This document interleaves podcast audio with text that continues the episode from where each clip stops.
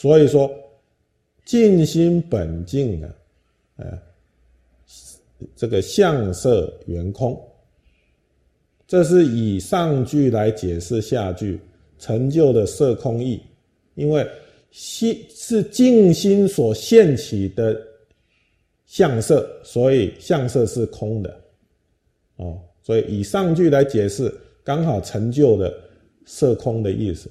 以下再以下句来解释上句的话，就成就了心境的意思。啊，因为所现起的色是空空的，色相是空的。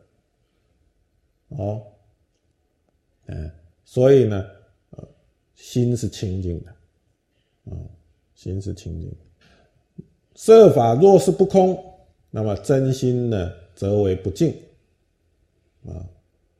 所以设法如果是不空，那心就不净了，啊，真心若是不净，那设法即是不空，啊，由于真心清净，我们的佛性清净，啊，呃，法性是清净的，嗯，所以设法是空的，一切万物都是空的，嗯，由于设法是空的，所以真心，我们的清净心。佛性也是空的，啊，是清净的，嗯。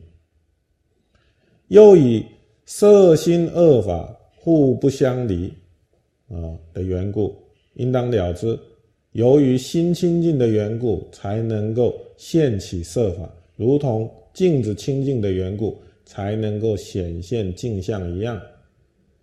染污了，就不能够显现，嗯。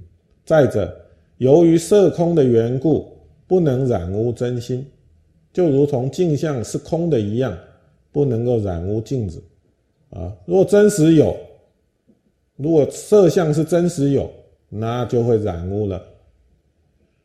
嗯，哦，所以这这个比喻呀，哦，这比喻我们的心跟境界，啊，就是用镜子跟它的相来做比喻。